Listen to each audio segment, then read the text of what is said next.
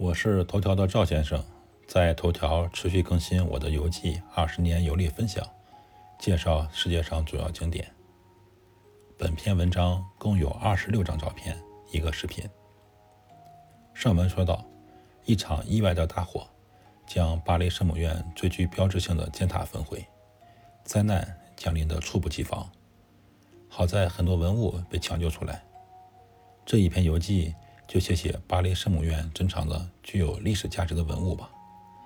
首先声明，我不是天主教徒，对宗教物品的宗教价值不太了解。我就从我个人欣赏水平出发，详细介绍我最喜欢的五件具有代表性的文物。它们分别是荆棘冠、玫瑰窗、管风琴、拱形门，还有各种精美的雕塑。这篇文章介绍的文物并不是从历史和宗宗教专业角度出发，所以见解呢未必能和网友们达成一致，仅代表我个人的观点。一，荆棘冠，因为荆棘冠太神圣，非常珍贵，一般只有在耶稣受难日对外展出，所以我没能拍摄到照片。我贴出来一张今日头条提供的免费照片，供网友们欣赏。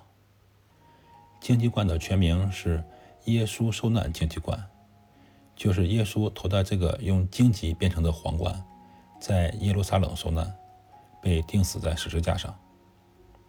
我在之前的游记介绍罗马圣天使桥的文章中提到过耶稣受难的八种刑具，其中就包括荆棘冠。感兴趣的网友可以看看我这篇文章，我把链接放在了下面。二玫瑰窗。这里的玫瑰窗可不是说窗边摆满了玫瑰，而是特指巴黎圣母院几个直径十米左右的、由五颜六色的彩色玻璃做成的窗户。不论在教堂外面，还是从内部看玻璃，都很震撼。关于玫瑰窗的详细描述，可以参考我之前的两篇游记。我这篇游记为了凸显玫瑰窗的美丽，再贴出几张照片来，看起来还是非常非常精美的。三，管风琴。巴黎圣母院有两台世界著名的管风琴，其中一个是为合唱伴奏的管风琴，另一个就是引以为自豪的大管风琴。据说法国大革命时，管风琴差点被毁，幸亏当时的管风琴弹奏师弹奏了马赛曲，打动了冲进教堂的暴徒，管风琴才得以保存至今。幸运的是，巴黎圣母院的管风琴在大火中幸存。目前，巴黎圣母院重建工作已经有序的进行，管风琴的琴道在大火中进了很多灰，已经开始清理。我有幸亲耳听见琴师在弥撒中弹奏圣歌，当琴声响起的时候，真的如临天堂。我发一段我在弥撒的时候录制的视频吧。当然，网友们只要关注琴声就好了。